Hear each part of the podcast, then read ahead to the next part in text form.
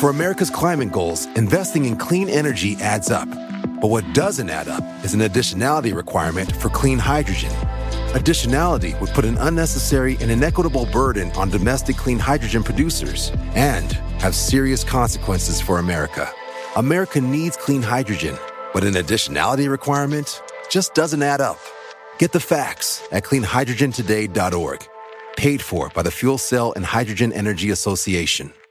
Why? Why? If you Why? have T-Mobile 5G home internet, you might be hearing this Why? a lot. Why? Every time your internet slows down during the busiest hours. Why? Why? Because your network gives priority to cell phone users. Why? Good question. Why not switch to Cox Internet with two times faster download speeds than T-Mobile 5G home internet during peak hours? Okay. Stop the whys and visit cox.com slash 5G home for details. T-Mobile prioritizes certain T-Mobile phone users over home internet users during times of congestion.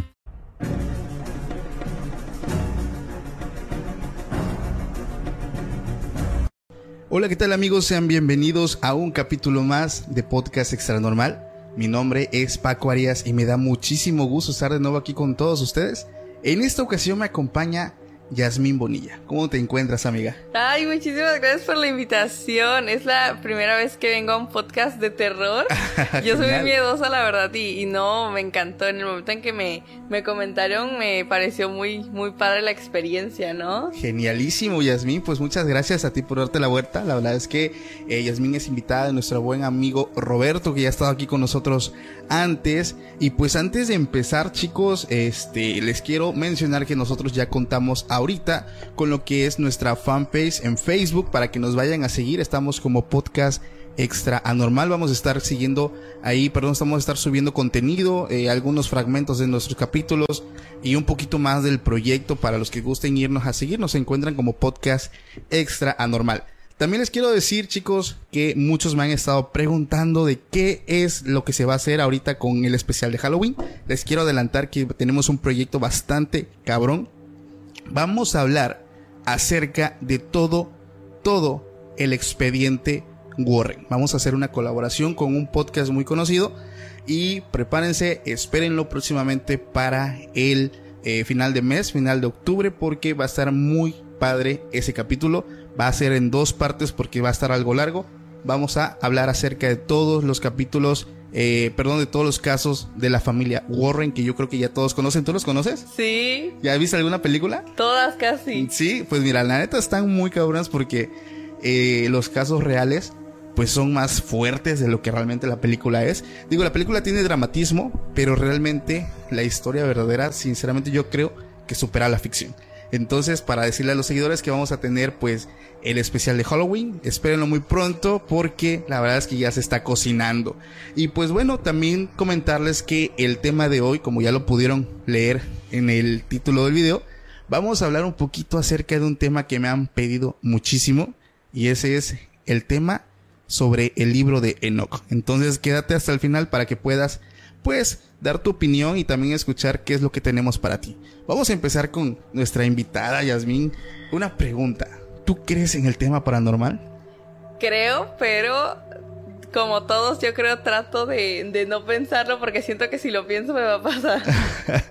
Eso me decía un buen amigo también que estuvo con nosotros. Es que sí creo, dice, pero no me gusta que me pase. Sí. Y hay personas que me dicen, sí creo y sí me gusta que me pase. Me decía un, un- un colega de, de radio que dice, es que a mí me siento como adrenalina, dice. Y, No. y- y- y encuentro como que una, no sé, atracción al concepto paranormal. Y dije, wow, qué, qué bizarro, pero... Sí. Pero la verdad es que hay personas, digo, que también les gusta eh, este, este tema y este género. A mí principalmente, aunque no lo crean, no es algo que me guste mucho, pero me encanta hablar de esto porque soy una persona que em, soy muy crítica en el sentido de que siempre busco eh, respuestas a las preguntas, porque a veces pasan las cosas y dices, ¿qué pudo haber sido? Sí, obvio, vas a buscar una explicación lógica, ¿no? Es lo primero que tratas de hacer. Y lo, lo chistoso es que después de que ya lo buscamos es cuando entramos ya en el terreno paranormal, cuando ya de todas las posibilidades, pues ya no queda más de otra decir, pues esto fue algo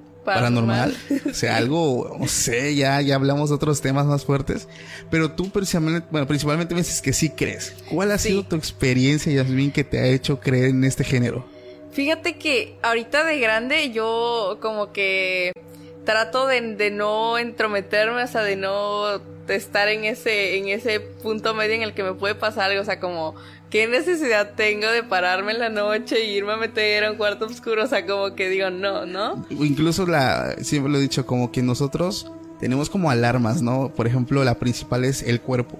Cuando, cuando vas, por ejemplo, que te paras en la madrugada a 3 de la mañana y dices, me voy a parar del cuarto y voy a caminar por la casa oscura, sientes el cuerpo enseguida Sí. cómo te va avisando, ¿no? E- Ese, ese temorcito, ¿no? Incluso cuando ves las películas de terror y ves que se meten a que escuchan algo en el sótano y bajan y dices, ¿por qué? ¿Por qué O lo haces? Sí. yo todo el tiempo lo he dicho. O sea, ¿por qué vas? ¿Por qué vas? O sea, pero bueno, yo creo que es el tema, el Sí. principal de la película, pero sí, sí pasa. Te saca de onda, ¿no? No, pues fíjate que yo creo que todo lo que me ha pasado paranormal, más que nada, fue en mi infancia. Este, de pequeña, bueno, pues mi familia es muy católica, ¿no? Ellos creen en el bautismo y en todo eso. Entonces, digamos que yo no me había bautizado, me bautizaron grande. Y a lo largo de, ¿Grande a cuántos años? eh, digamos, unos 6, 7 años. Ah, ok, ok. Este, to- eh, todo empezó ahí.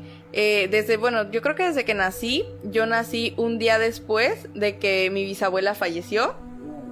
Entonces, como que todos tenían esa intriga, ¿no? De que, ay, o sea, hay que ponerle su nombre y todo. Me pusieron el nombre de, de mi bisabuela, que en paz descanse. Y mi familia tuvo una experiencia que, pues, en ese entonces yo estaba como de dos años, yo la verdad no me acuerdo. Pero me dicen que yo estaba en la tienda y me encontré a una señora que era amiga de mi bisabuela. Y yo le dije, hola, y le dije su nombre. Y mi mamá y mi abuela se quedaron así de que, o sea, eh, yo no la conocía, yo nunca en mi vida la había visto. Entonces ahí como que existía esa teoría de que yo había reencarnado en mi abuela o algo así, porque nos parecíamos mucho de, de pequeña, de grande ya no. Entonces, a partir de eso, yo empecé como que a tener reacciones raras, ¿no? Este, algo de lo que sí tengo muy presente fue que en una, en una casa que tuvimos, yo me desperté un día y no estaban mis papás. O sea, yo los buscaba y yo escuchaba que mamá me hablaba y me decía, estoy aquí. Y, y mi papá me decía, sí, aquí estamos. Y yo iba y no había nadie. Y yo iba a otro lado y no había nadie. Y ya luego llegué a, a un ventanal gigante que había y había unas cortinas. Entonces yo abrí y había un, un tanque de agua. Y sobre ese tanque de agua había un gato negro de cabeza flotando en, en el tanque de agua. Estaba muerto. No, estaba vivo, estaba como que así flotando, o sea, con sus cuatro patas hacia arriba, Ajá. flotando en el tanque de agua. Y lo que mis papás recuerdan es que no me encontraban y en todo ese lapso de tiempo cuando me encontraron, yo estaba en esa ventana gritando que el gato flotaba. Y yo lo recuerdo, o sea, como si de verdad yo no los hubiera encontrado, pero ellos no lo recuerdan así, o sea, fue como que un momento en el que me extasié o, o me perdí o no, no sé qué pasó. Y sí fue muy, muy fuerte para mí, o sea, hasta la fecha lo recuerdo y te lo juro que se me pone la piel chinita. Y a partir de eso creo que empieza todo lo, lo paranormal en mi vida. Luego, pues me tuve que ir con mis abuelos porque pues me extasiaba, de repente yo ya no, como que salía de, de mi cuerpo y ¿Tú experimentaste el desdoblamiento? sí, De verdad. O Eh, sea- involuntario. ajá. Wow. Algunos yo no me acuerdo, pero luego mi, mi mamá sí se preocupaba porque yo pues dejaba de ser yo, yo, yo ya no me acordaba, yo hacía cosas raras, o sea, luego dice que me, me daba de volteretas o, o cosas así, o sea, no, no a lo, a lo bestia, así a lo satánico, sí, sí, sí, pero pues sí cosas turbias, ¿no? Que luego yo me ponía a gritar de que ya vienen por mí, ya vienen por mí, y agarraba cosas y quería romper la puerta. o No cosas así. manches, y tú no recuerdas eso. Eso no. ¿Y eso se quitó? ¿Desapareció? Sí, te digo que, que fue, fue una etapa y luego pues te digo que dejé de vivir en esa casa por el tema ese de pues de estas cosas que me pasaban. Me fui con mis abuelos y una experiencia que también recuerdo mucho es que abrí la puerta del baño y yo veía a un hombre sentado. O sea, y, No manches. y yo, o sea, yo no lo veía raro, yo solo lo veía y yo era como que, y ya ahí fue otra alarma para mis papás, no fue como que no, y, y ya, ya, ya trae algo, ¿no? Y fue que decidieron bautizarme.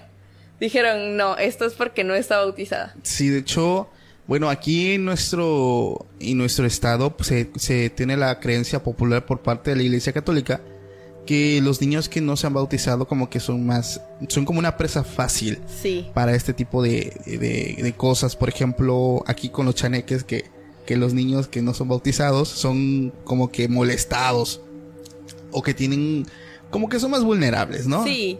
Y pues ya me, me bautizaron y esto te lo juro que redujo totalmente un 90%.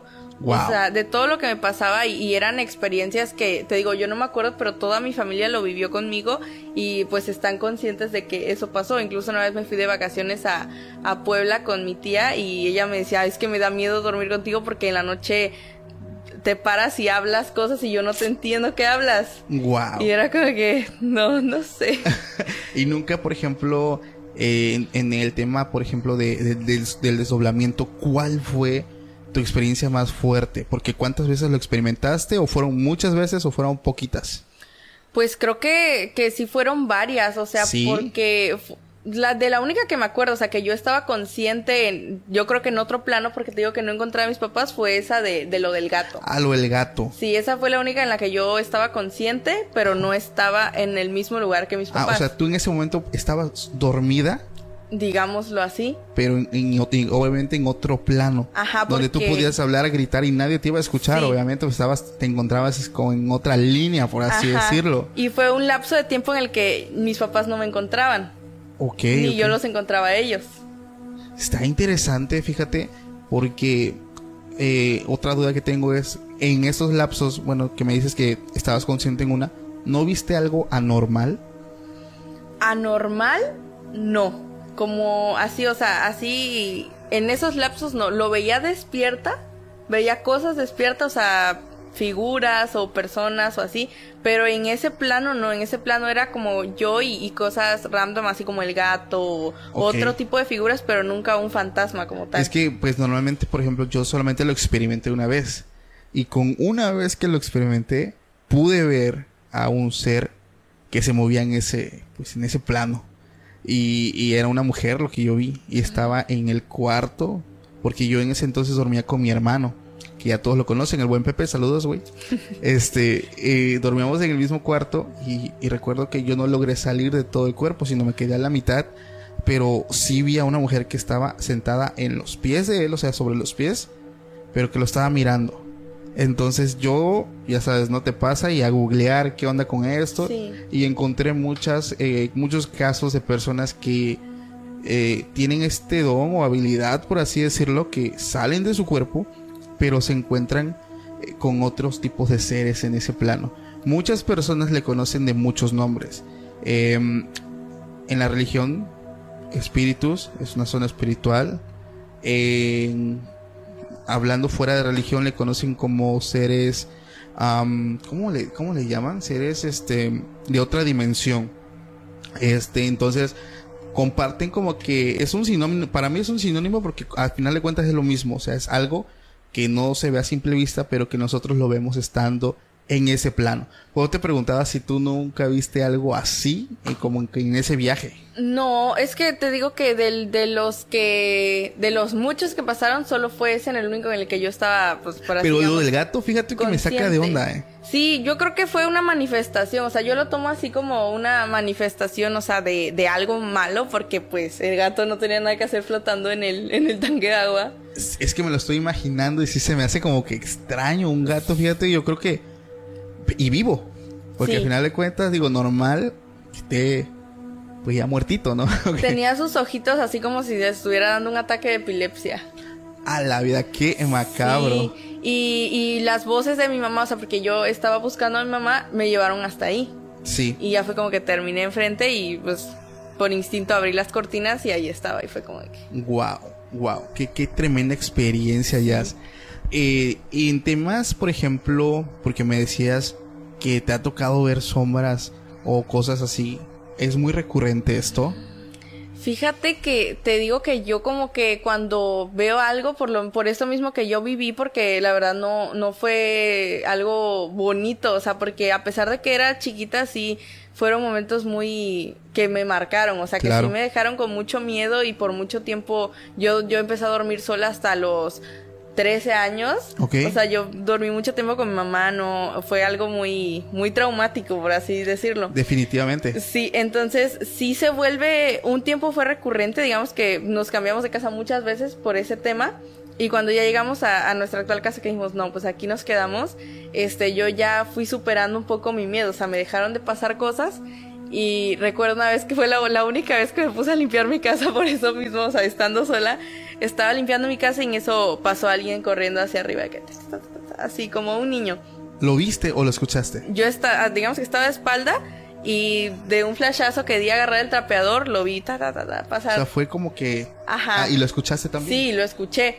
Y ya yo dije, no, o sea, yo dije, es algo X, o sea, yo, yo me lo estoy imaginando. Ya volví a agarrar el trapeador, volví a voltear y ahora bajó, ta, ta, ta, ta, ta, ta. Bestia. Y yo dije, no, o sea, en el momento como que te congelas y empecé a sentir mi pecho apretado y, y algo muy turbio, pero pues mi instinto fue subirme a mi cuarto, o sea, yo no dije, yo dije, pues está arriba y va a subir y va a bajar, pero pues aquí estoy más expuesta. Claro.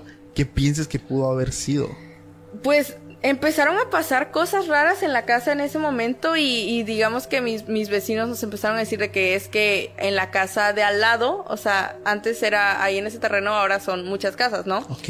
Entonces ahí había una casa muy grande y nos contaron que ahí el, los dueños adoptaron a, a un muchacho y luego este muchacho mató a sus papás para quedarse con pues la herencia, ¿no? Oh, su, qué terrible. O sea, no sé qué tan verídico sea eso. Las personas de ahí de mi colonia pues lo cuentan y dicen que tal vez por eso es que al principio estaba pesado y te digo, fue algo que también mis, mis papás empezaron a vivir y ya pues fue un padre a bendecir la casa y todo como que se controló un poco. Pero hace unos meses, como dos meses, mis papás estaban afuera porque estaban pintando la casa y yo estaba dormida. Yo nunca duermo de día por ese mismo miedo de que algo me vaya a tocar o algo me vaya a pasar o... Y sueño muy feo. Cuando duermo de día sueño muy feo. O sea, yo solo puedo dormir de noche. Entonces yo estaba dormida y, y sentí que alguien me agarró la pierna. O sea, así de que me tocaron la pierna, me la apretaron. No manches. Y yo bajé y le dije a mamá, oye, es que estaba durmiendo y me apretaron la pierna. Y me dice, y me dice mamá, te lo juro que acabo de ver una sombra gigante entrar por la puerta. Bestia. Y yo. Y la vio también mi papá, o sea, y coincidió y me dijo de que no me digas eso porque yo acabo de ver una sombra muy grande entrar por la puerta. Eso es lo que hace de una experiencia algo extraordinario.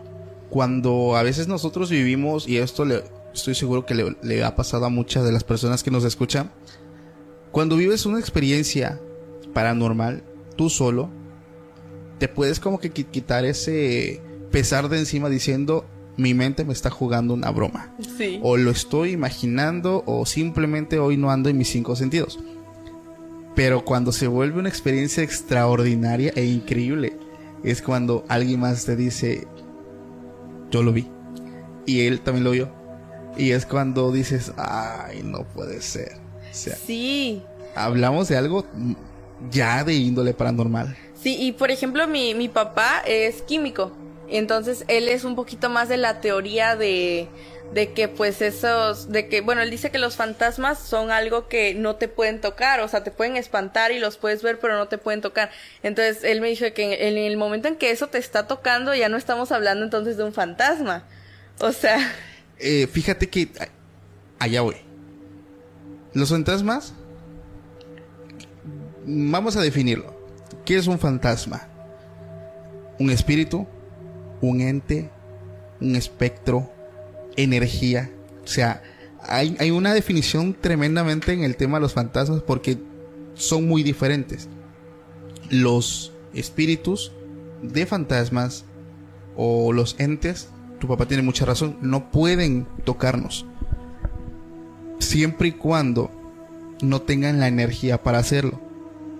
Haz de cuenta que en un lugar donde hubo derramamiento de sangre inocente es cuando los lugares son muy pesados. Sí. Entonces eso ya yo lo tengo comprobadísimo que si vas a una casa y en esa casa pasó tal tragedia, ten por seguro que vas a sentir el lugar pesadísimo y que, y que va a haber manifestaciones paranormales.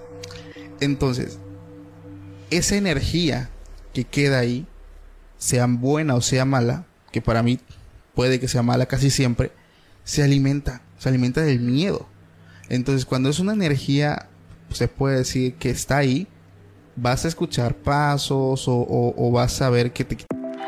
For America's climate goals, investing in clean energy adds up. But what doesn't add up is an additionality requirement for clean hydrogen. Additionality would put an unnecessary and inequitable burden on domestic clean hydrogen producers and have serious consequences for America. America needs clean hydrogen, but an additionality requirement just doesn't add up. Get the facts at cleanhydrogentoday.org. Paid for by the Fuel Cell and Hydrogen Energy Association. Why? Why? If you Why? have T-Mobile 5G home internet, you might be hearing this Why? a lot. Why? Every time your internet slows down during the busiest hours. Why? Why? Because your network gives priority to cell phone users. Why? Good question. Why not switch to Cox Internet with two times faster download speeds than T-Mobile 5G home internet during peak hours? Okay. Stop the whys and visit cox.com slash 5G home for details. T-Mobile prioritizes certain T-Mobile phone users over home internet users during times of congestion. Tiran las cosas. Pero cuando empiezas tú a sentir miedo, empiezas como que a, a, a- a sentir ese temor que corre tu cuerpo y los vellos se te erizan, Sí. eso se, se alimenta de eso y es cuando empiezas a tener más miedo y empieza a haber más manifestación. Ya empiezas a ver sombras, ya, ya incluso llegas a, a sentir que tocan tu cuerpo. Pero fíjate que yo lo manifiesto de, de una manera diferente, o sea, porque hay veces que yo siento mi casa muy tranquila, o sea, yo siento una paz en mi casa que tú dices, o sea, yo puedo pararme al baño en las noches y, y no tengo ningún problema y nada me da miedo y todo, pero hay días en los que me levanto en la madrugada y quiero pararme al baño y hay algo en mi cuerpo que me dice que no, o quiero bajar por agua y me atrevo, pero siento que alguien me ve de arriba o siento que algo va atrás de mí y no es todo el tiempo, o sea, yo siento que, no sé, yo a veces digo, pues si lo siento es porque tal vez sí hay algo y, y lo detecto. Es que el no cuerpo sé. nos avisa, es, decía mi hermano, es como la punzada del hombre araña, o sea, como que el cuerpo te está diciendo, hey, aguas, alerta, alerta. Sí. Y, y es más curioso porque hay una imagen que me encontré en internet que es de meme, de hecho es una chistosada, que dice, ¿cómo es? Si te despiertas en medio de la noche, de madrugada, sin ningún razón, sin ninguna razón, no te preocupes, no te preocupes. Y dije, ah, bueno, ahorita van a salir con una explicación. Sí. Es algún fantasma, ente o duende que te está mirando. está y- observando, Y que te está sí. observando dormir y tu cuerpo lo siente y por, por, por, ahora sí que por protección te avisa, te manda señales al cerebro para que despiertes. Sí, lo detecta, pero no, es, es muy feo. O sea, ahorita, por ejemplo, ya desde lo que me pasó, te digo que me agarraron la pierna, ya no me había pasado nada. O sea, ya yo sentía mucha tranquilidad y todo. Y justo un día después de que me hiciste la invitación, Ok. de hecho lo conté en Instagram porque sí fue, fue algo muy, muy feo. Yo estaba durmiendo, bueno, antes de eso, días antes, mi gato ya no duerme abajo. La cama de mi gato estaba en la planta baja de mi casa Ah, y mi gato no descansa, o sea, cuando bajamos a desayunar el gato se queda dormido parado, o sea, mientras estamos ahí, si no estamos no duerme. No, manches, pobrecito. Sí, entonces ya decidimos subir su cama arriba porque pues él ve todo, se duerme con la luz del baño prendida para, para que no le dé miedo. oye, como que no te, no te preocupes, Sí, duérmete. le da el gato nos miedo. cuida, ¿no? Y el gato. El gato tenía mucho miedo y le digo, mamá, ¿quién sabe qué ver al gato? Pero le da mucho miedo. Entonces ya un día después de que me hiciste la invitación, yo estaba durmiendo y estaba soñando que en mi casa había muchos gatos. Me gustan mucho los gatos. Entonces entre ellos había un gato egipcio. Y yo soñaba, siempre soñaba con tener un gato egipcio. Entonces el gato se iba y salió un compañero y yo quería agarrarlo. Entonces yo, yo le agarraba las manos porque yo quería como- ver cómo se sentía tocar un gato egipcio. Y en eso el otro gato se me aventaba al cuello y, y me, y pues me rasguñaba, ¿no? En ese momento en el que en mi sueño el gato se me avienta al cuello, me jalan el cuello y literal la almohada se cayó, o sea, que me hicieron esto y yo me caí, yo me paré y, y mi instinto fue voltear porque en ese momento yo estaba durmiendo, o sea, le estaba dando la espalda a la puerta, ¿no? Ok, estabas como que de ladito. Ajá, esta es la puerta, no, esta es la puerta y yo estaba dormida así. Ok, ok. Por el cargador, por el cargador. Sí. Entonces, yo dije, pues puede ser mi mamá, puede ser alguien, y volteó, y no había nadie, pero literal, o sea, fue que así. ¿Y qué horas eran? Eran como las 4 de la mañana. Uh, Sí, no puede ser. y me dio muchísimo miedo, te lo juro, yo no me explicaba, o sea, yo me paré y le di, no, no quise pararme a decirle a mamá porque yo dije, es que no, no sé qué, qué haya sido. Entonces ya, este, yo dije, es que me tocó. O sea, no fue mi sueño porque yo sentí, y yo le decía a mi novio, porque estábamos en llamada y lo desperté, le dije, es que yo sentí la mano, o sea, no fue la garra de un gato ni fue un sueño, yo sentí que la mano me agarró el cuello y me jaló. O sea, sentí la presión aquí de que me estaba apretando. Y, y me, me dio demasiado miedo, yo no, no me explicaba qué era. Y al otro día mamá me echó agua bendita en la cama y todo, pues yo supuse que fue porque estaba durmiendo hacia el lado de la pared y ahí hay un espejo que tiene luces. Entonces yo siempre duermo con el espejo prendido y esa noche dormí con la tela apagada, el espejo apagado y, y no había una sola luz. Completamente oscuras. Yo supuse que esa fue la como que lo que se, se prestó, ¿no? Que estaba todo oscuro, no no podía ver yo nada y pues lo único Y que a que hacer es e- sentir. estas, este, hablando con un amigo que estuvo ya con nosotros aquí, el buen Sergio, él dice que la oscuridad es la ausencia de luz. Y es donde se mueven estas cosas. O sea, son, como son seres de oscuridad, eh, pues es donde es su hábitat, básicamente. Sí. Entonces, al menos algo que yo hago, digo, yo soy una de las personas que si hay luz en el cuarto yo no puedo dormir. Me acostumbré porque yo dormí con mi abuelita, como yo me crié con ella muchos años durante mi niñez. Ella era una señora, la neta, mi respeto para señora, o sea, completamente oscuras que si tenía los ojos Ay. abiertos es como si los tuviera cerrados, no ves absolutamente nada. Entonces, este, yo me acostumbré así. Sí. Pero con el paso de los años y las experiencias que yo viví, ahorita actualmente pregúntame, yo en mi cuarto tengo mi lucecita de noche que es una que venden en Walmart, en, que lo conectas ahí y te alumbra tantito, pero ya con eso todo el cuarto se ilumina y Sí. puedes ver. Entonces yo duermo con una lucecita porque pues digo, por cualquier cosa abro los ojos y también porque mi esposa así se está acostumbrada a ella. A dormir con luz. ah, Sí, pero a mí sí me costó mucho trabajo dormir con luz porque yo no puedo dormir, o sea, me- bueno, ahorita ya, pero anteriormente yo no podía. Para mí tenía que estar completamente en oscuridad. ¡Ay, no! Yo solamente puedo dormir así si duermo con otra persona. Porque me siento un poco más segura. Aunque Claro. pues no tiene nada que ver. Me dice mi novio, te van a asustar estés con alguien o no estés con alguien. Si te va a pasar, te va a pasar. De hecho, sí, es cierto. O sea, si te va a pasar algo, o sea, si estés con, con tu mamá o con alguien más, vas a tener esa experiencia. Pero es como que esa, eso te da la, la poca seguridad que tienes de que no te pase, ¿no? Y últimamente sí he sentido mi casa un poquito así. Dice mamá que es por las fechas en las que estamos entrando, pero pues no lo sé. Por ejemplo, ayer este, pues cerré, yo siempre tengo mi puerta cerrada con seguro por el clima, ¿no? Porque se sale. Y me paré, no sé qué, iba a hacer, iba a prender la luz y, y le digo, le digo, ay, yo, si yo siempre estoy en llamada con mi novio, eso es lo que me da seguridad. Pero le digo, oye, mi puerta está entrecerrada. O sea, y es, es imposible que yo deje mi puerta entrecerrada, si no Sí. mi cuarto no enfría. Claro. Entonces le digo, pues, quién sabe en qué momento se abrió. Yo no la abrí y no había nadie en mi casa. Justamente ayer yo no fui con mis papás al negocio, me quedé sola en mi casa. Y pues no, a eso sí no encontré una explicación lógica. No vi nada, no escuché que se abriera en ningún momento, pero fue como que, ¿qué hace mi puerta abierta? Yo tuve una experiencia similar. ¿Ves esa puerta de ahí? Sí. Esa La, la de acá o la de allá. La que está aquí, la que tiene las llaves pegadas. Esa es, la, esa es la puerta de mi cuarto. Todas las noches cierro esa puerta, la, la- la grande, la azul, y cierro esta. Esta puerta que está aquí, la que tiene la llave, no se puede abrir por sí sola, por fuera. sola- so- solamente se abre con llave, Con por eso siempre está pegada.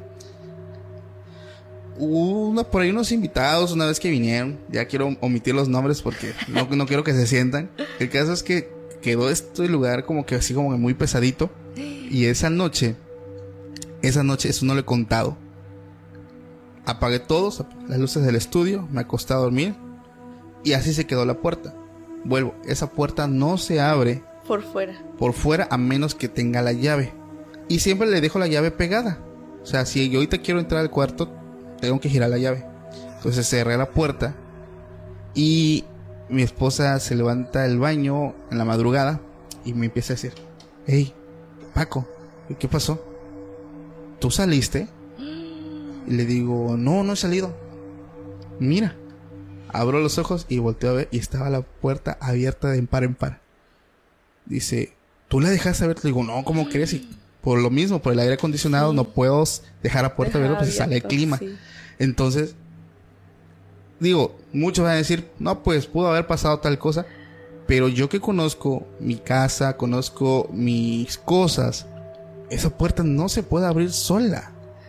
No se puede, o sea, si, si- siquiera girándole la perilla, no se puede abrir solamente que alguien agarre la llave y la gire. Imposible que alguien lo haga porque esa puerta, la principal, estaba cerrada. Dije, ok. Y me dice, párate y ciérrala. Dije, ok. Pues se fue para allá. Digo, pasó una sola vez, pero sí me quedé con la duda de por qué se abrió. Cómo fue que se abrió. Sí, y más que nada te conoces a ti mismo, ¿no? O sea, dices, yo no pude dejarla abierta. Definitivamente. O sea, y ahí es cuando no encuentras una explicación. Por ejemplo, yo que estaba sola digo, pero es que ¿quién me la va a abrir? Pues nadie, porque no hay nadie. Pero la experiencia que te pasó con que te, que te tocaron, que dices que te estaban apretando el cuello. O y fue, fue de atrás. ah, fue de atrás. Sí, fue o de sea, atrás. De todas maneras, no manches, o sea, ¿cómo, cómo, qué sentiste? ¿Sentiste literal? O sea, no, no era la, la pata de un gato. No, no era la pata Era de una un mano gato. humana. Sí, era una mano. Y, y fue como que, o sea, es que fue como si literal estuvieran en la orilla de la cama parados o, o no sé cómo, pero me agarraron así y me jalaron. Oh, la vida, no y sí sentí la, o sea, sentí la fuerza, no fue como que así, o cuando dicen de que, ay, sentí las manos de un una jalón. bruja. Fue un apretón y me jalaron de que la almohada se me movió, fue por eso que me desperté por el movimiento brusco. Yo tengo No problemas en el cuello, entonces tantito me muevo mal y, y siento el dolor. Entonces ya sentí, me desperté y dije, bueno, o sea, yo nunca, al momento no pensé que fuera un fantasma, y dije, bueno, ¿quién me anda molestando? a Algo en mí es una broma, ¿no? Ajá. ¿Tienes hermanos? No, mi, nada más soy una hija, hija única y vivo con mis papás. pero Ok. Yo dije, oye, ¿por qué me andan despertando? Yo me Ya- hubiera pensado, no, este cabrón vino y me está haciendo una agachada, ¿no? Sí, y es que e- eso es lo, lo curioso, que como estoy sola, o sea, regularmente cuando no están mis papás, pues siempre estoy sola, solo con mi gato, las experiencias se vuelven un poquito más turbias, ¿no? Porque ahí sí ya no hay alguien en tu casa que tú puedas decir, me hiciste algo o algo así, o sea, ya es como que pues eres tú y tu casa y tu gato y... No manches, Yasmin. Ya, ¿alguna experiencia más que nos quieras compartir antes de pasar a un tema muy especial? Fíjate que esta, esta no es mía, pero es de, de mi abuelo. Mm, sí, me encantan las historias de los abuelitos. no es tan grande, fíjate. Pero ¿sabes por qué me gustan? Porque yo siento que son reales. Sí. es- Porque no es lo mismo que un amigo venga y te diga, oye, fíjate que esto, y dices, ah, Es ese como vato anda. que, ajá, ya es una persona grande, ya no es como que tenga esa necesidad de estarte inventando, Claro. contando, ¿no? Para querer impresionar. Este, te digo que mi, mi abuelo, yo le digo papá porque no le gusta que le diga abuelo, entonces mi Sí, papá sí. es, es químico. Entonces él muchos años, como 30 años, fue gerente de laboratorio en la cervecera. Ok. Y pues él, como pues era eso, se quedaba hasta... En la fábrica. Ajá, aquí al ladito. Uy, aquí ladito. Bueno, Sí. tiempo, tiempo, tiempo. Tengo que aclararle algo a todos. Les tengo prometido a muchos de mis seguidores que cuando yo llegara a los 10 mil suscriptores iba a ir a grabar ese lugar porque ahí adentro hay un sinfín de experiencias que han pasado. Porque al menos mi suegro es una persona que trabajó ahí por más de 30 años. Experiencias muchísimas. Mi papá, este, muchos amigos. Yo personalmente trabajé ahí en el 2014 ¿Sí? y viví una experiencia paranormal. Entonces es un lugar, no manches. Entonces quiero decirles, chicos, desafortunadamente, los quiero hacer ya como que público, me negaron el permiso Ay, de entrar a grabar. Llevé la solicitud hace como tres meses y todos los días pasaba, me dieron que fuera que tal día. El caso es que me lo negaron, entonces voy a buscar la forma de compensar porque dije que iba a ir a los 10 mil suscriptores, ya estamos casi dobleteándole el número. Pero pues les pido una disculpa chicos, la verdad es que ya fue algo que no estuvo en mis manos. Pero buscaré la forma de buscar un lugar, un sitio, eh, una segunda opción para pues hacer una exploración urbana. Pero pues la verdad desafortunadamente me negaron el acceso. Ay, qué feo. Mi papá ya se jubiló hace unos años y no veríamos cómo hacerle porque es muy impresionante. Oye, y fíjate que ahorita me empezó un dolor aquí en el Ah, no cuello, en la nuca, que no sé si es por los Mira, audífonos. ahí hay un poquito, yo creo que son los audífonos. Si sientes que te aprietan un tantito el audífono, puedes como que aflojarle no, no es, no es como, es como que dolor aquí, o sea, como presión, no Ah, sé. mira, ahí hay un poquito de agüita. Tal vez es pues. el miedo, yo creo que ya, ya se está poniendo intensa. A ver, voy a- Un poquito no de puede salir la marca, ¿o ¿sí? Eh, no, pues yo no, no. Así nada. Sí, pues mira, mientras te sirves, eh, la verdad es que este lugar, que es la, esta fábrica cervecera, no manches. Si dices que, que, que este familiar tuyo, que tu papá trabajó ahí, me imagino la cantidad de historias y anécdotas que ha de conocer y sobre todo si dices que llevó añísimos trabajando ahí, Sí, porque desde que se fundó este lugar han pasado ahí muchísimas tragedias. tragedias, bastante. Hay una que les quiero compartir así rapidísima y yo creo que por eso no me dejaron entrar porque yo iba a hablar de estos temas y obviamente al ser una empresa a nivel mundial Sí, no pues, les conviene. No les conviene. Hay una máquina que se llama la pasteurizadora. Está grandísimo. Es, un, es como una cueva, por así decirlo, o un tanque del tamaño que te gusta. ¿El que Mm, parece el cono? No, es una. es rectangular, pero es grandísimo, grandísimo. Yo creo que es el tamaño de largo como de unos dos trailers. Grandísimo. Entonces, adentro eh, se pasteuriza la cerveza. Porque la cerveza por sí sola cruda. Sabe muy rica, no me pregunten cómo lo sé, pero sabe muy rica la cerveza cruda. pero cuando se pasteuriza. eh, más rica. no, fíjate, pierde el pierde lo dulce, se vuelve como que ama- amarga. Pero este proceso es necesario porque si no la cerveza se echará a perder de forma más rápida. Entonces, la cerveza cruda sabe muy rica, pero se eh, caduca creo que al día siguiente o a los dos días. O sea, entonces con la pasteurización, la cerveza puede estar en buen estado eh, por meses. Pero el- el- la contraparte es que el sabor se vuelve amargoso, el- el típico sabor de la cerveza. Bueno, punto y aparte, cada semana se hace limpieza de este, de esta, de este, esta máquina enorme que básicamente por dentro pues es, se calienta no sé a cuántos grados. Y anteriormente, ahorita por ejemplo esta fábrica tiene una cantidad de seguridad tremenda, o sea hay muchos procesos de seguridad para evitar tragedias. Pero no sé si te contaron de las personas que se quedaron adentro de la pasteurizadora. ¿No, no lo sabías? No. entraron a lavarla y ahí está el botón típico de encender, o sea, digo, suena como que muy asombroso, ridículo que con un botoncito todo se echa a andar. Entonces, unas personas entraron a, limpiar este, este, este objeto, esta herramienta, pero eh, en ese entonces no había el botón de bloqueo. Ahorita ya hay procesos de bloqueo y candado y cuanta cosa. En ese entonces no había nada de eso. Entonces pasa un cabrón, ve la máquina apagada y se le hace fácil prenderla. Y ahí pasó una de las tragedias eh, cuando eran sus inicios de esta, de esta fábrica. Entonces, así como eso, hay muchísimos de personas que han perdido manos, perdido eh, dedos y muchas tragedias más. Pero bueno, ya no te interrumpo. Sí, no, fíjate que mi papá actualmente e- es muy amigo de el dueño que, que tiene la ahí la, la parte de la limpieza de las máquinas. Ok.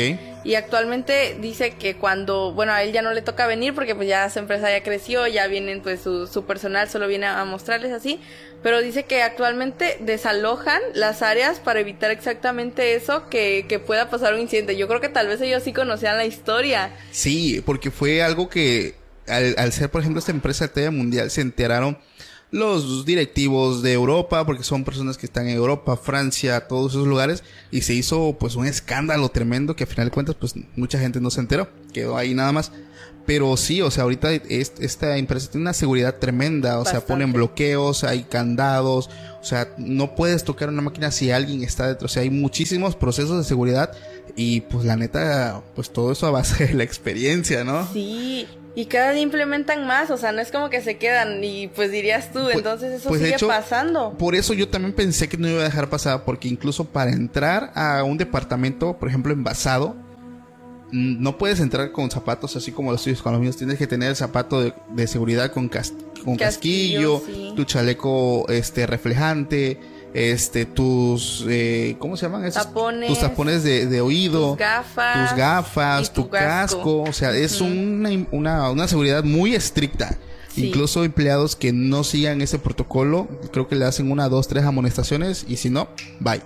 Porque cuidan mucho, mucho el tema de la seguridad. Pero bueno, Sí. No te interrumpo. No, pues ya hablando de la, de la anécdota, este, te digo que mi papá es muy como que, pues como, pues se crió en este lado científico, por así decirlo, o sea, busca la explicación lógica de todo, como que trata de no creer, ¿no? Entonces, hace, hace muchos años en, en la cervecera, cuando él todavía laboraba, pues una de esas noches que se quedaba hasta tarde, hasta las 11, 12 For America's climate goals, investing in clean energy adds up. But what doesn't add up is an additionality requirement for clean hydrogen. Additionality would put an unnecessary and inequitable burden on domestic clean hydrogen producers and have serious consequences for America. America needs clean hydrogen, but an additionality requirement just doesn't add up. Get the facts at cleanhydrogentoday.org. Paid for by the Fuel Cell and Hydrogen Energy Association.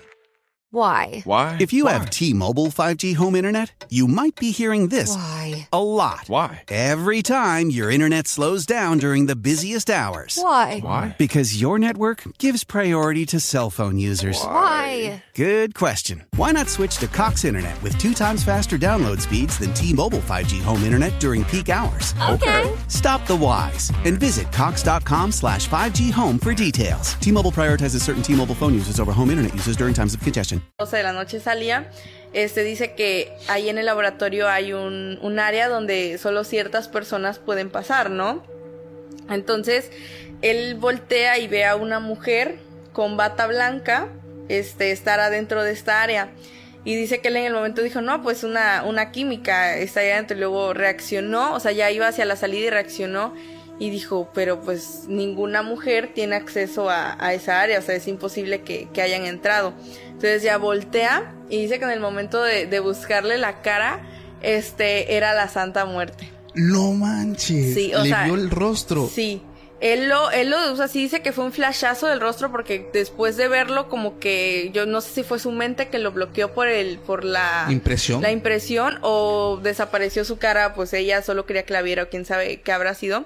Pero sí dice que la vio y que pues él conoce poco de la religión porque él es masón, Sí. pero pues sí la, la logró reconocer, o sea, dijo, pues sí, e- es, ella, ¿no? Entonces, pues él como que se quedó con eso, ¿no? Dijo, pues quién sabe qué onda. Y después de, de una, de unos meses, empezaron a, a ocurrir algunas desgracias con, con personal de, de su departamento. Primero un, un este ingeniero que trabajaba para él se suicidó. No, ¿adentro de la fábrica? o No, o Ah, sea, fuera, pero pues sí. Se, se suicidó. Y luego otro también se suicidó. Entonces él, él cree que pues eso tal vez fue lo que le estaba avisando, como que iba a haber a- algo ahí, o sea, Sí. que algo malo iba a pasar y, y él lo deduce así. Entonces a- actualmente también una vez él, él dijo, no sé si es algo que él traiga o es algo que, que pasa ahí en, en la fábrica, pero él una vez nos dijo, a mi mamá y a mí dice, ay yo, yo veo a la Santa Muerte. Y yo decía, ¿qué onda? Y Yo no veía nada, pero mi mamá dijo, sí, cierto, en una pared de, de donde, pues de una vecina, en la pared de una vecina, me dijo, sí, ahí está. Y ya luego al otro día nos dicen, es que el- a la señora le dio muerte cerebral. No manches. O sea, como que este ente se manifiesta Ajá. y pasa. Algo impresionante porque a- al menos ahorita en esa fábrica, en cada departamento está un altarcito de, de la Virgen. O Sí. sea, no sé si te ha tocado ver que si has entrado. Entras a- en el comedor, está el altar de la Virgen. Entras a cuartos fríos, está el altar de la Virgen. Sí. Y así, como que tratan que todo esté como que, no sé, bendecido. En diciembre pues hacen una de. Ah, quién sí. hace el altar más bonito. Sí, sí, porque hacen las mañanitas y todo eso, ¿no? Que dan comida y todo eso, pero sí, yo creo que intentan como que armonizar esa parte. Sí, porque un pues la verdad es que pues mucha gente a lo largo de los años pues de- ha pasado por varias tragedias. Entonces, desde traileros, desde personal de limpieza, obreros, ingenieros, pero pues es impresionante porque tu papá tiene, bueno, sí, tiene la, la, como que el don de ver. O sea, Pues tal vez, digamos, está presente, pero pues eso es lo que yo no me explico. O sea, puede que haya estado presente, por ejemplo, en ese momento en la cervecera porque, pues, eh, y traía bata. O sea, imagínate a qué grado. Como que sí estaba avisando específicamente que iba a ser un químico el, al que, pues, se iba a llevar, yo creo, ¿no? O sea, no sé, la forma en la que se manifestó. Yo hubiera quedado en shock, o sea, si lo veo, no sé, me quedo pasmado. Sí, se petrificó. En Sí. el momento se petrificó. Llegó muy asustado a la casa. O sea, no, no lograba explicar y, y él no nos contó. Al, al, al principio estaba muy asustado. Le contó a mi abuela y ya luego mi abuela nos dijo que tu papá vio esto. Y él se No. muy asustado. Oye, ¿y tu papá no te ha platicado acerca un poco de, de la, de la masonería? ¿No te ha platicado algo? Porque hay muchos misterios también alrededor de esto. Sí, este, yo mucho, muchas veces lo quise practicar, o sea, quise, quise entrar. Él dice que, que es algo, pues, muy difícil para algunas personas, que no, no cualquier persona puede entrar, porque, pues, tienen una cultura un poquito diferente. Este, ahí la, la única, lo único que te piden es que tienes que creer en algo, en lo que tú quieras, Ok. en cualquier santo, virgen o- o Dios. Dios, este, o silueta, lo que, en lo que tú quieras creer, pero en algo. Entonces dice que para, para poder ser masón te ponen pues unas pruebas, ¿no? Ahí, ahí en donde está, no sé cómo se le llame, su culto, creo. Su logia. Su logia, su logia, exacto, ahí. Pues son muchos libros que dice que tienen información muy, o sea, muy rara. Él dice que no, no tienen permitido pues hablarle a las personas que no son parte de la logia de, de esas cosas, pero nos platicó un poquito su experiencia. Él no llegó a, a, a un grado muy alto Como de la el logia. famoso dice, ¿no? El grado 33, que creo que es el más alto. Sí, pero dice que para pasar a una iniciación, ya, ya para estar en un grado un poquito más alto, tienen unas, digamos, las y cuevas. Algo así, dice, como que un subsuelo, un, un sótano, algo así. En el cual entran el, el susodicho que, que va, va a practicar la iniciación y, y tiene que, que sobrevivir, o sea, un tiempo ahí, como que tiene que pasar de, de un lado al final de, pues, de ese lugar, ¿no? Y dice que no, él no lo experimentó, pero que no cualquiera lo, lo logra. Eso me suena a una experiencia muy macabra, ¿a ti Sí. no? No cualquiera lo logra. Dice que algunos salen y, se salen de la masonería porque es una impresión que pues ni siquiera logran compartirla con ellos. O sea, como que le dicen, no, o sea, no te puedo decir porque es algo muy turbio. Definitivamente. Y es que, por ejemplo, se dice que pues ya los masones grado 33 son, son personas que incluso tienen habilidades sobrehumanas. No sé si tu abuelo te platicó acerca que tienen habilidades o, o- o poderes. Sí, dice que eso pues es, es más lo que nosotros conocemos como satanería. Sí. Pero, pues, él lo habla, él lo platica como algo un poquito más personal. Porque eso es, es como, él dice que eso es como algo para alguien que no quiere pertenecer a una religión como tal en la que tienes que, porque pues él me dice que tener una religión es seguir paso a paso lo que la Biblia dice o tu libro te indica. Entonces ahí es como que tú crees en lo que tú quieras. Tú quieres creer en Dios, créelo, pero nosotros tenemos nuestras propias reglas. Entonces es mucho sobre leer y, e investigar y tiene sus propios libros, pero pues sí, ya para ser un, un masón de, de alto rango, pues sí debe de ser algo muy, dice que es algo muy pesado, o sea, personalmente es algo que te consume. Hay personas, bueno, una vez yo platiqué con una persona, voy a omitir su nombre, me dijo algo que yo creo es increíble, pero no descartó la posibilidad. Me dijo que él era masón y que conoció a una persona que era el masón grado 33. Y le dije, ¿cómo es? Es una persona que tú lo ves y, y- y ni, ni siquiera te pasa por la cabeza que, que es, pues, eh, casi casi líder de la logia, o sea, con un grado, o sea, dice, tú los puedes ver con una persona muy normal, pero esa persona levitaba. ¿Qué? Esa persona levitaba. Tenía la habilidad de levitar y lo hacía delante de todos. Dije, "Ay, que eso no te lo creo, o sea, a ver, a ver, otra vez. Sí, o sea, hacen sus logias o sus cultos y hay un punto donde creo que los líderes o los de mayor rango se distinguen por, por algo y él puede flotar. Entonces, fue lo único que me dijo, pero me sacó mucho de onda. No sé si tú sabías eso. Pues sí, de que adquieren, o sea, como que es que él, él dice que todo es conocimiento. Sí. O sea, Su, su, su fin de ellos es eh, el conocimiento, o Sí. sea, seguir ampliando el contexto. ellos no es tanto como, como el, el hacer un pacto con algo para poder tener estas habilidades o algo. Entonces dice que es como lo que vemos en Doctor Strange, por ejemplo. Hay libros a los que tú no tienes acceso. Los libros prohibidos. Ajá, los libros prohibidos. Entonces, estos, pues en, conforme vas subiendo de rango, vas teniendo acceso a esos libros y pues yo creo que es ese que tú aprendes, este, te, te concentras y tienes el conocimiento y pues ya un poquito la experiencia por todo lo que has vivido y tal vez adquieres, adquieres eso.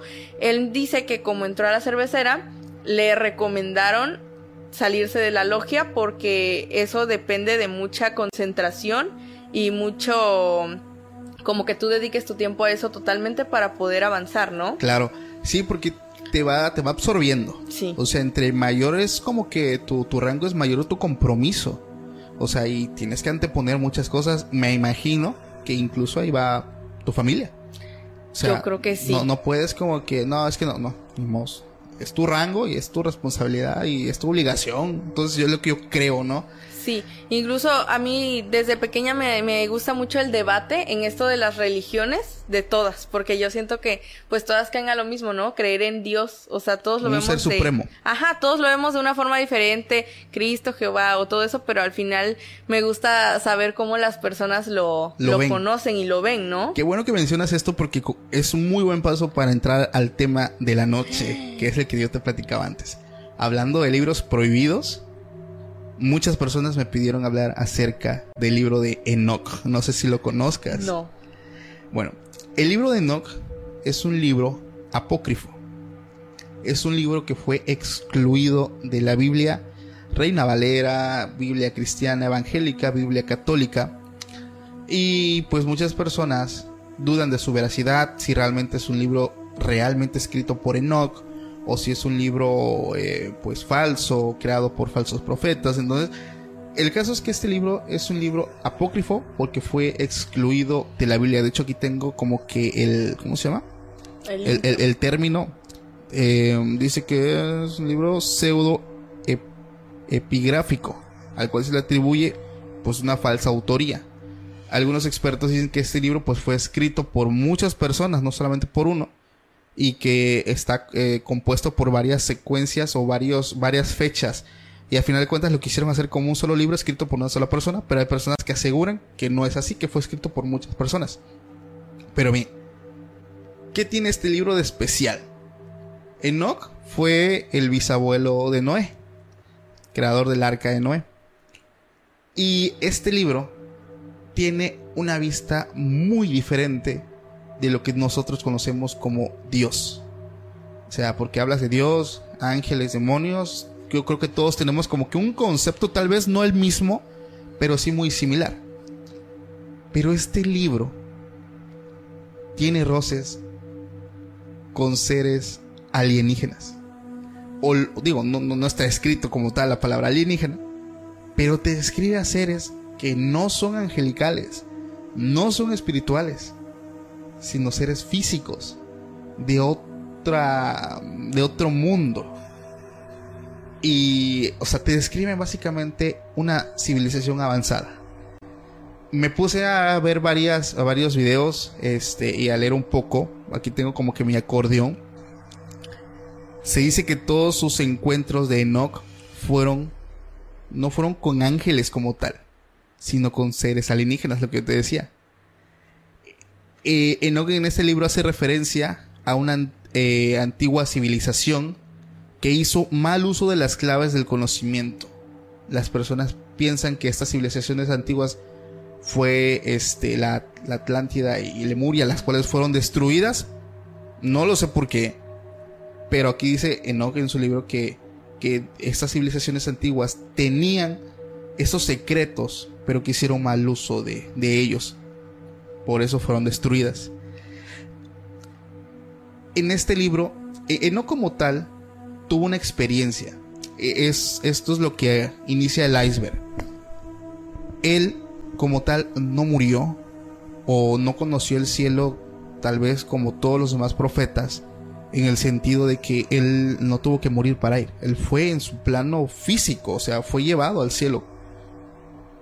Pero lo que él describe no es como lo que nos, nos dice la Biblia acerca, por ejemplo, este profeta que fue llevado en carruajes de, de fuego. Él describe que él estuvo con seres que no eran del todo espirituales, eran físicos, como tú y como yo. Y que estos seres eran encargados de llevar el control de la tierra desde mucho tiempo atrás. O sea, Enoch no te habla acerca de alienígenas o seres extraterrestres, son, estos son términos de la cultura pop, Sí. pero te describe no a ángeles ni a demonios, te, te describe realmente a seres, pues lo que nosotros conocemos como alienígenas. Y aquí entra un debate tremendo porque entra el tema de los Anunnakis, que supuestamente la teoría de los Anunnakis dicen que es una raza alienígena llegó a la Tierra hace muchos años, millones de años, incluso cuando todavía el hombre pues era un Homo sapiens y que a partir del cruce de razas nacemos nosotros, que a final de cuentas que esa es nuestra descendencia, que nosotros no somos como que parte de la Tierra, sino que somos como que una raza híbrida entre humano y, y, y una raza pues alienígena. Entonces, Enoch le se, o sea, en su libro relata que está con estos seres los cuales se les llama los guardianes, que son los encargados pues de llevar como que el orden de la tierra. Y esto abre muchísimas, muchísimas teorías conspirativas. El tema de los Anunnakis, el tema de las pirámides de Egipto, el tema de, cómo ellos se involucraron en todo esto, el tema de la religión, el tema de por qué eh, el, el, Vaticano oculta tantos libros. O sea, se habla que son miles de libros que están ocultos bajo llave, donde vienen estas referencias. O sea, es un mundo incluso, incluso hay teorías que dicen que el mismo Jesús no era humano. O sea, me queda claro que no era humano, pero que, que no era tal vez lo que muchos conocemos que, que, que él fue, sino que él fue realmente un enviado de una de estas razas. O sea, desde el momento en el que se hace su concepción, donde pues María no tuvo que, que, que, que, ser, que tener un acto físico para poder quedar embarazada. Porque muchas personas dicen que en su momento se hizo algo, lo que hoy se conoce como inseminación artificial, le fue practicada a ella, pero por esta raza que era muy avanzada. Entonces te digo, son muchas cosas que son a partir, que, que nacen a partir de, del libro de Enoch. No sé qué, qué, nos pueda, qué pienses tú acerca de todo esto. De hecho, yo vi un video, aquí lo tengo guardado, de esa teoría de que, de que Dios hacía, hacía alusión a los alienígenas y que incluso en la Biblia lo relatan como ángeles, pero son objetos no identificados, o sea, y salen hasta incluso como parecen platillos voladores, o sea, parecen... Es que hay cuadros, hay, hay cuadros, tal vez aquí voy a estar pasando evidencia si encuentro alguna, este, de cuadros pintados donde salen estos objetos sí. que parecen platillos voladores. Y, y, Dios, o sea, nos ve a nosotros como, como fuera de un plano y realmente para nosotros es el cielo, pero fuera de aquí hay, hay muchas galaxias, hay infinidades de, de planetas, o sea, incluso los que nosotros conocemos, pues no, eso, el nuestro, espacio es vasto. Nuestro entendimiento humano no es capaz de comprender la magnitud de todo esto. Y yo creo que hoy en día quien alguien se me ponga enfrente y me diga que somos la única raza inteligente, o sea, de plano no, no, no puedo discutir con esa persona sí. porque es muy egoísta pensar eso. Y a mí me gusta mucho el tema de la religión por eso mismo, porque como lo dice ese libro, es, es algo que nunca va a tener fin. O sea, y es a lo que yo voy con, con ese tema de que me gusta debatir con las personas respecto al tema de Dios. Porque yo siento que la Biblia es sagrada, o sea, la, la, respeto muchísimo, pero es algo que nos están diciendo tal y como la tenemos que leer y tal y como la tenemos que entender. No dejan, no dan espacio a las preguntas, Ajá. a las cuestiones. Y es a lo que a lo que va mi papá con que si tú eres de una religión tienes que aceptarla tal y como es, no tienes que hacer preguntas. Y es que de dónde viene Dios? No, es un misterio. Y es que esto no, es que no, es que tú créelo así, o sea, sí. es, es, es, algo que yo también me he cuestionado mucho y, y, y muchas personas me han dicho, es que tú dices que eres de tal religión, pero no parece, es que lo que pasa es que yo soy de un pensamiento muy crítico. Ajá. Yo, yo era, era cristiana, mi familia es católica, pero pues toda la vida me dejaron experimentar lo que pues a mí me gustara y yo decidí ser un tiempo cristiana porque me gustaba la forma en la que alaban a Dios, ¿no? Es muy bonita las canciones y todo, siento que es un poquito más sincero que la religión católica, ojo, no, no el padre, no Dios, no nada, sino la gente, la sí. gente que, que acude. Pero pues yo empecé a hacerme preguntas, yo dije, mmm, este, ¿cómo estamos seguros de que de que pues este Dios hizo al hombre a la mujer, por ejemplo, cómo estamos seguros de que esto es lo que Dios quería para nosotros y For America's climate goals, investing in clean energy adds up. But what doesn't add up is an additionality requirement for clean hydrogen. Additionality would put an unnecessary and inequitable burden on domestic clean hydrogen producers and have serious consequences for America. America needs clean hydrogen but an additionality requirement just doesn't add up. Get the facts at cleanhydrogentoday.org. Paid for by the Fuel Cell and Hydrogen Energy Association. Dios no nos lo está diciendo. Entonces mi papá me dijo, es que si tú eres parte de una religión, tú no puedes hacer preguntas. Tienes que aceptarlo. Sí, tienes que acatarte a lo que tu Biblia te dice, tienes que acatarte a lo que tu pastor te dice y en, en, en el cristianismo no hay una relación entre una persona y tú y Dios, como en el catolicismo. Ahí es tu relación directa con Dios. Con Dios, porque Él es el que te habla directamente. Entonces yo ahí fue donde dije, es que yo no puedo aceptar esto porque porque yo tengo muchas preguntas y cada que tengo oportunidad, o sea, por ejemplo, mi, mi cuñada es, es cristiana y ella ha experimentado, o sea, ha ido a muchos, ha estudiado mucho la Biblia, conoce todo. Mucho de teología. Ajá, igual con personas que no son religiosas, que se consideran ateas, me gusta mucho debatir, oye, ¿cuál es tu postura o qué es lo que tú piensas al respecto?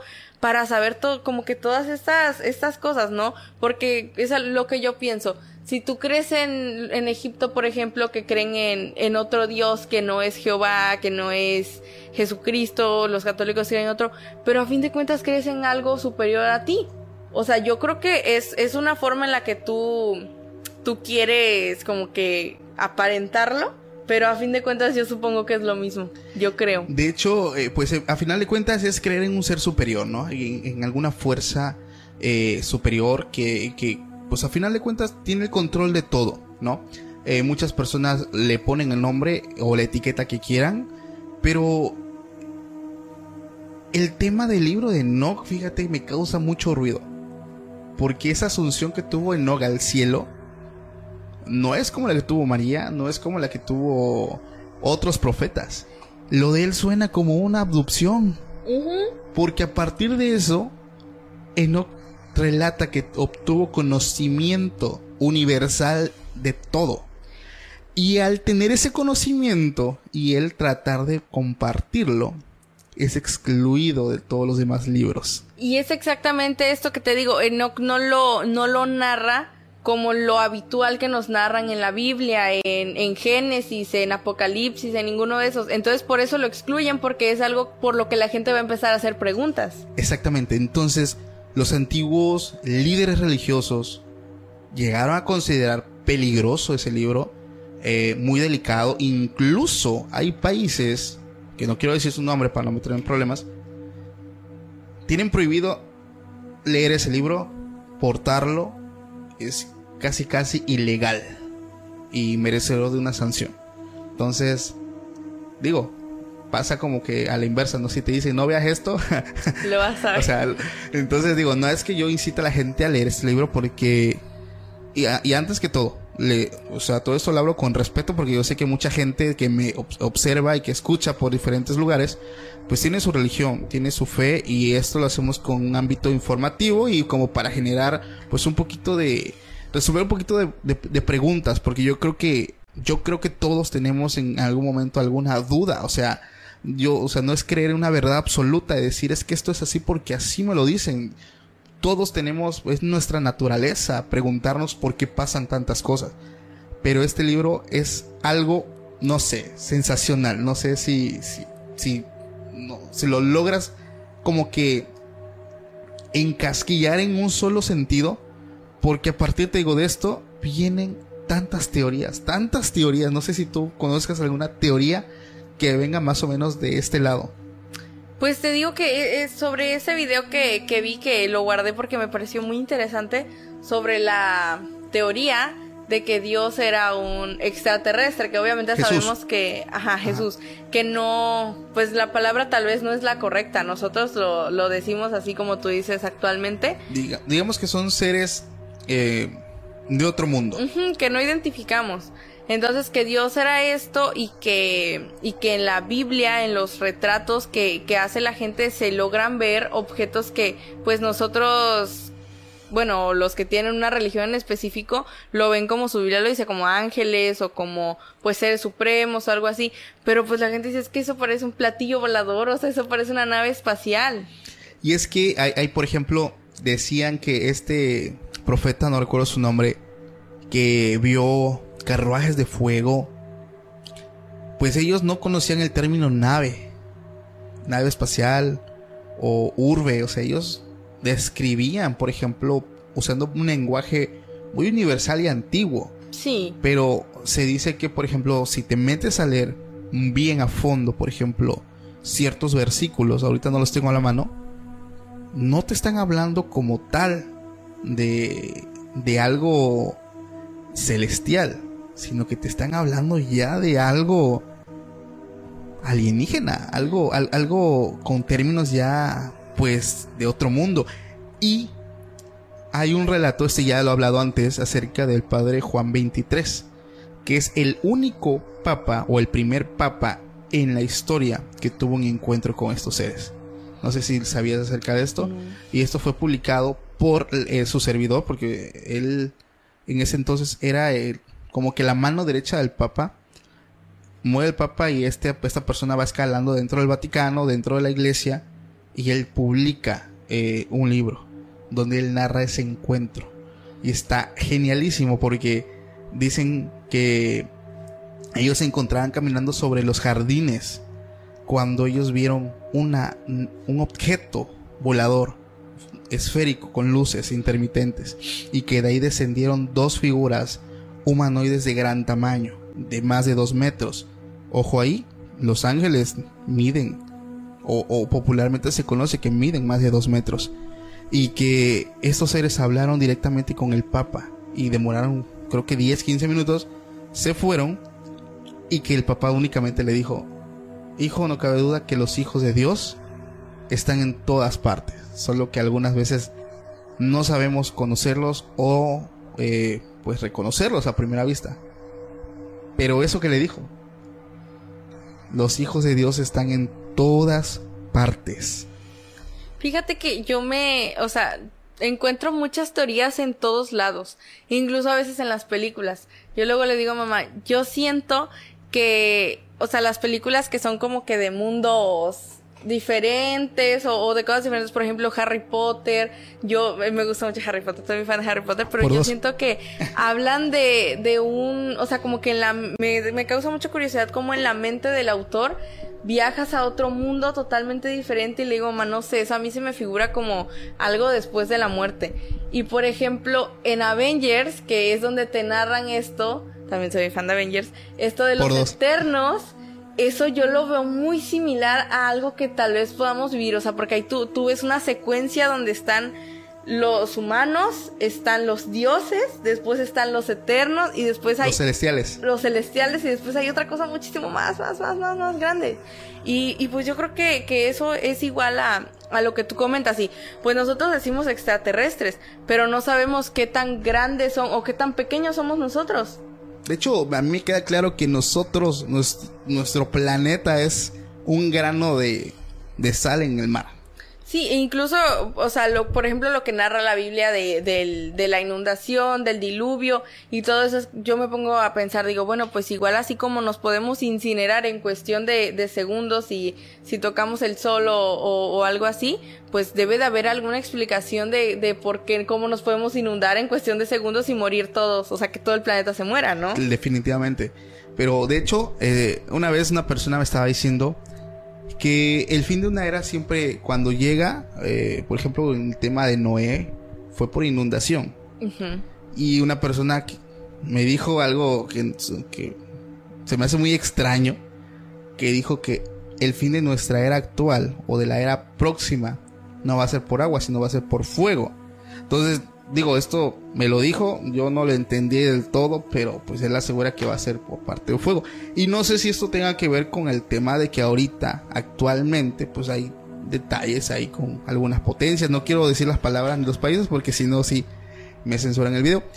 Pero pues por el tipo de alguna amenaza, de alguna nuclear. Entonces, Sí. eh, esta persona me, me asegura que el fin de la era actual va a ser por medio de fuego, no por agua, como con en el tiempo de Noé. el- Ajá. Y pues es lo, es lo que se dice, ¿no? Por lo del sol y todo esto. Pero, pues no sé, yo siento que incluso el conocimiento te lo otorgan, o sea, para cada persona, cada persona especial, cada persona tiene lo suyo. Pero, por ejemplo, lo del COVID, o sea, que yo digo, o sea, ahí tú le estás jugando a, a querer eh, extinguir casi casi a, a una era, porque pues fue lo que pasó. Se, algo se salió de control y, y mucha gente pues Es que nosotros, o, eh, o siempre el humano, por ejemplo, juega a ser Dios. Sí, con experimentos que pues son prohibidos. A final de cuentas hay una línea entre la ciencia y lo prohibido. Pero cuando quieres, por ejemplo, ahorita que también se habla del que va a haber el primer trasplante de cabeza, no sé si lo viste en algún video, que va a ocurrir y que ya se han hecho pruebas con animales y que han sido todo un éxito. Imagínate la magnitud de esto. Que, por ejemplo, tengan la capacidad de, no, pues ya tú llegas a tal año ya estás ancianita, pues ya tal vez te quedan pocos años, pues va, mochamos, nuevo cuerpo. Entonces es algo que ya se va a empezar, bueno, el primero va a ser aplicado a una persona que tiene pues problemas de salud. O sea, la verdad es que él mismo dice, si muero en el intento, pues no hay problema, porque al final de cuentas no tengo tanto tiempo de vida, estoy viviendo pues un tormento, o sea, es como que una salvación, ¿me entiendes? Entonces, los, los científicos están jugando con muchas cosas que yo considero no deberían hacerlo, porque al final de cuentas todo eso nos, va, nos está trayendo a toda la humanidad pues serias consecuencias, enfermedades, virus, eh, por ejemplo, una amenaza que también en, nosotros como humanos estamos haciendo, pues es el tema del calentamiento global. Y hay personas que dicen que hay virus de la era de dinosaurios que quedaron congelados en los glaciares. Pues es que incluso la Tierra no la conocemos bien. Definitivamente. Y vivimos aquí. Exactamente, y así queremos conocer el, sí. el, universo, ¿no? Que es grande. Y desgraciadamente hay personas que creen que lo conocen, o sea, por eso hay mucha desinformación, yo creo.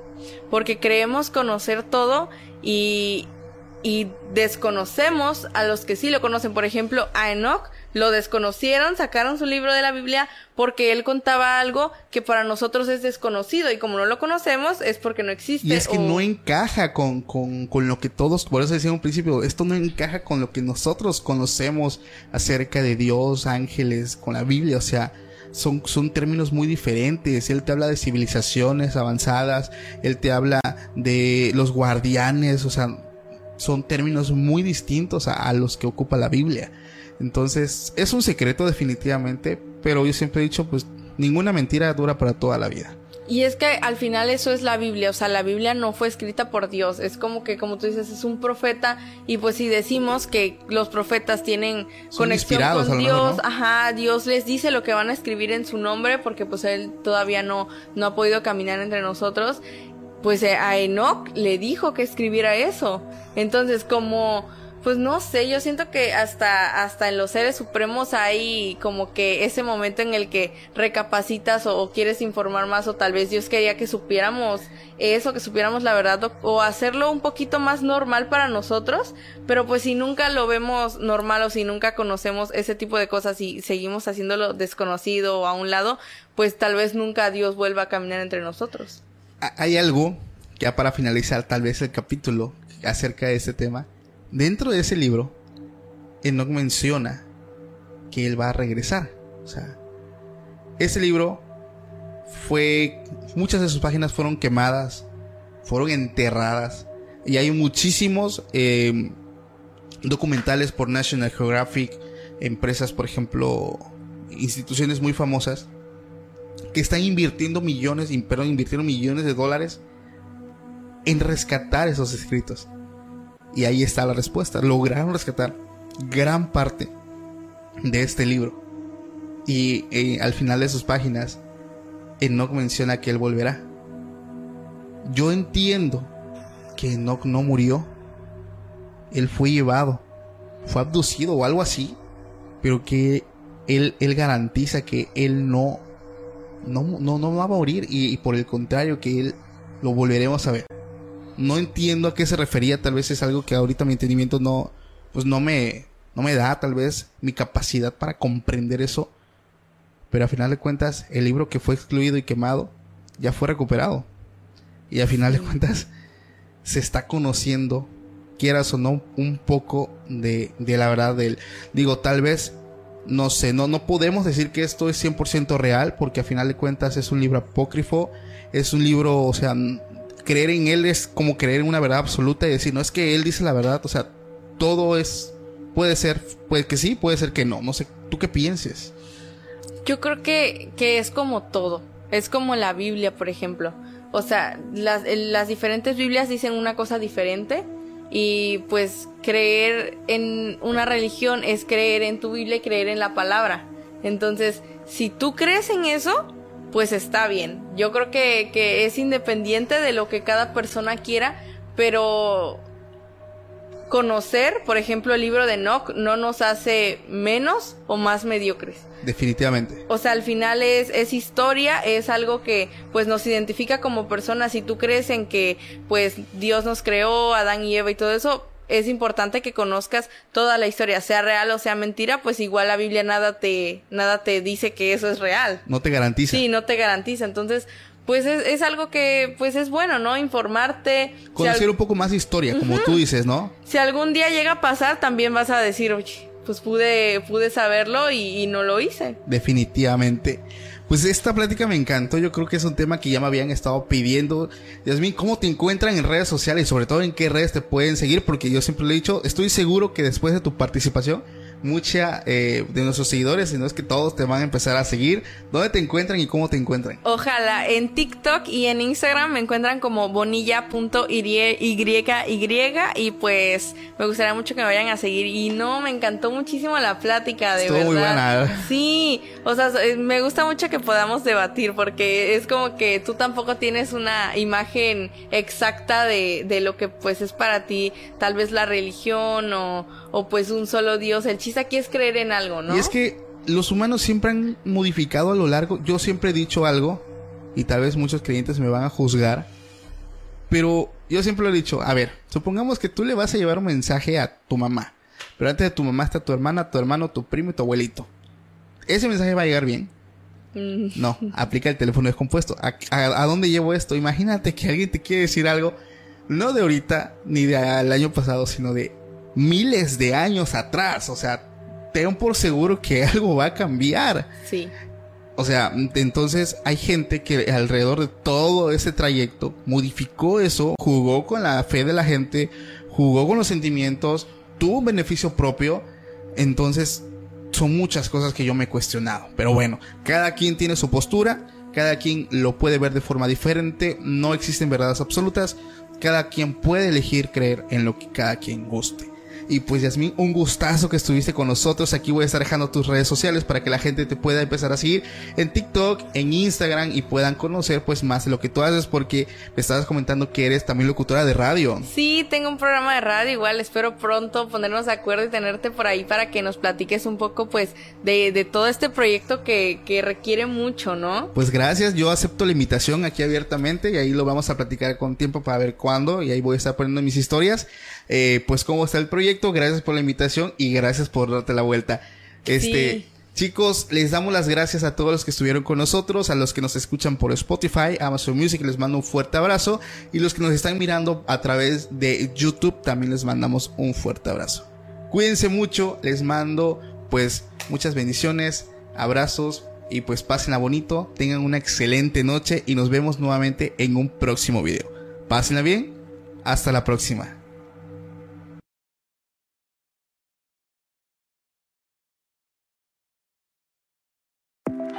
For America's climate goals, investing in clean energy adds up. But what doesn't add up is an additionality requirement for clean hydrogen.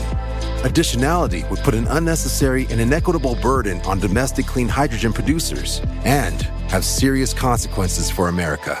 America needs clean hydrogen, but an additionality requirement just doesn't add up. Get the facts at cleanhydrogentoday.org.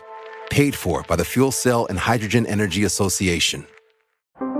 How powerful is Cox Internet? So powerful that one day, your daughter will be able to simulate a soccer match against some of the world's best players right from your backyard. Get gig speeds powered by fiber from Cox. It's internet built for tomorrow, today. Internet delivered through Cox's hybrid fiber coax network. Speeds vary and are not guaranteed. Cox terms and other restrictions apply. Hi, I'm Mirella. And I'm Fede. Welcome to Boteco Talks, a platform where we have bar style conversations about topics relevant to personal finance and investing.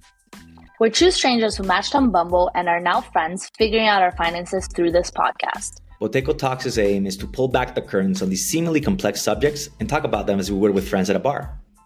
Every week, we're going to be sharing stories, breaking down ideas, and maybe even challenge some of the assumptions that you may have about personal finance. So join us at Boteco Talks. Música